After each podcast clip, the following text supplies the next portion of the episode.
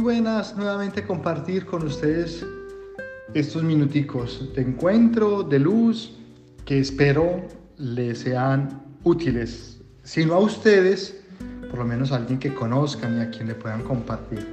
Eh, me he preguntado muchas veces por qué me termino encontrando con cierto tipo de personas en mi vida.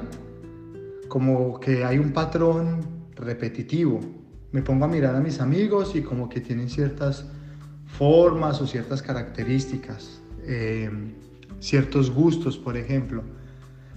La verdad es que nosotros no nos relacionamos al azar. Al fin y al cabo, las personas con las que nos relacionamos pues son el resultado de ciertos gustos que nosotros tenemos, eh, deseos, apetencias, intereses comunes. Al fin y al cabo nuestros amigos, nuestras amigas, claro, cómo no, las parejas, la pareja que hemos escogido, pues responde a ciertos prototipos mentales que quiera o no tenemos en la cabeza. Hay una canción, yo creo que ya la había citado en otro programa, de un cantante guatemalteco de Guatemala, que se llama Ricardo Arcona, Ayúdame Freud. Y en esta canción él pues hace como si fuera donde un psicólogo y, y empieza a narrarle el prototipo, el prototipo de mujer que tiene en su cabeza la mujer que se le ha creado, la, mujer que ha idealizado. Y luego dice, pero tengo un conflicto con la diadeveras, con la que estoy, la, enemiga del fantasma en mi cabeza, dice la canción. Y es que a veces esos prototipos o esos imaginarios que nos creamos nos crean o nos hacen malas jugadas, porque nos, nos terminamos relacionando a partir de los imaginarios, de lo que creemos deben ser las personas y no desde lo que las personas son en realidad y sufrimos muchísimo. Yo creo que hay muchos sufrimientos que nos ahorraríamos si los prototipos que tenemos en la cabeza se dieran un poco a las personas reales, a las personas de a de veras. Hay amigos que son incondicionales, hay amigos, hay amigas que son muy buenas personas, pero que tienen sus gustos, que tienen sus ideologías, que tienen sus formas de pensar con todo el derecho y no tienen por qué coincidir con los míos. Me encuentro con una persona agradable, con una persona que diría fácilmente podría ser mi pareja, pero le falta tal o cual, que sea una cosa física, que sea una cosa estética, que sea una cosa espiritual, que sea una cosa mental. Pero es que la gente no viene, eh, encartonada, no viene, no viene empaquetada para que yo pueda servirme de ella, como si fueran productos a los que yo puedo acceder no como yo, que no vengo encartonado para nadie ni empaquetado para nadie. Soy una persona con mis defectos, con mis vacíos, con mis cualidades y con mis valores. Y aprender a entender que como los demás, como yo, así también son las demás personas, me ayudaría a evitarme muchísimos problemas, muchísimas dificultades, pero sobre todo a entender que las personas también son el resultado de lo que yo soy con ellas. Esto no existe una regla, ni existe eh, una norma universal que, que, me lleve a confirmarles que esto es cierto 100%. Pero si tú te relacionas desde tus miedos, cuando comienzas a conocer a alguien, o, o de hecho si ya tienes amigos o amigas y te relacionas con ellos, desde tus temores, porque es que has dado tanto y te han pagado tan mal que no quieres volver a entregar tanto para que no te hagan tanto daño, pues al fin y al cabo nadie se va a relacionar contigo de manera honesta y de manera fiel, porque claro, eh, tú te estás relacionando a medias y así se van a relacionar contigo. Así te vas a encontrar. Ahora vas a mirar siempre con sospecha las actitudes y los comportamientos de las demás personas, porque, porque como tú te estás relacionando también desde la sospecha, ¿Qué tal si haces el ejercicio más bien de ser una persona honesta, transparente y si te relacionas como eres, sin el miedo?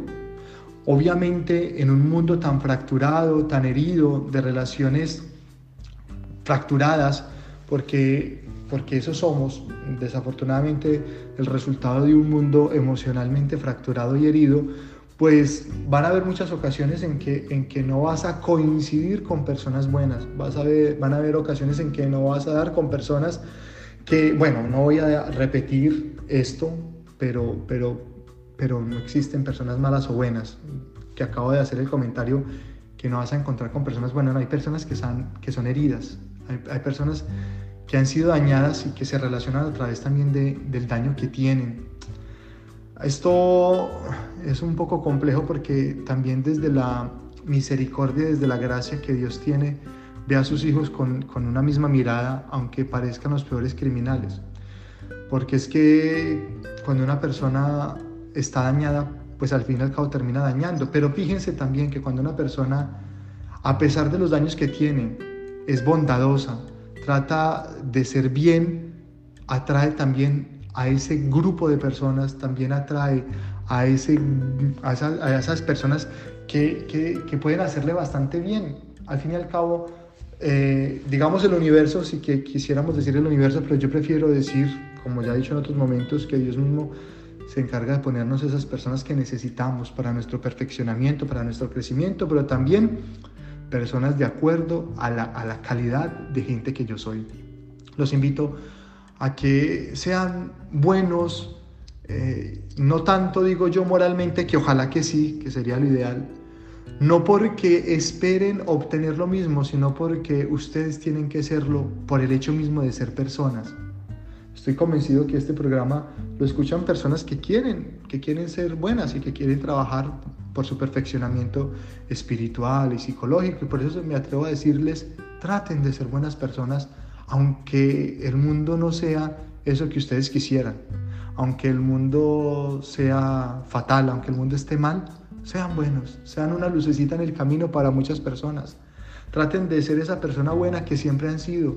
No se dejen vencer por las heridas, ni por los fracasos, ni por el daño que otras personas pudieran haber hecho porque el mundo necesita de gente buena, el mundo necesita de tus manos, el mundo necesita de tu corazón, el mundo necesita de tus palabras. Y cuando hacemos el esfuerzo por ser mejores personas, tengan la certeza de que la bondad que damos de alguna manera se nos devuelve.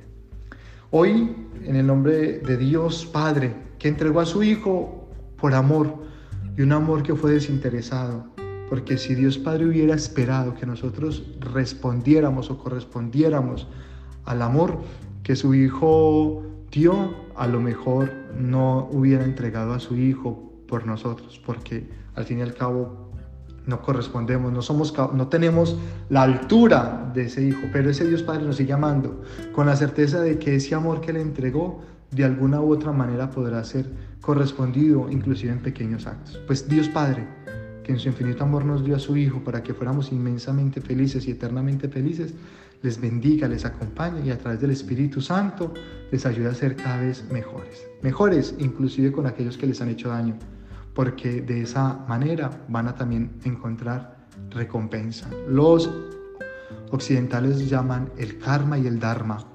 El bien que hacemos se nos devuelve y el mal que procuramos también de alguna manera lo pagamos. Pues nosotros hablamos de bendiciones seamos siempre bendecidos y bendigamos.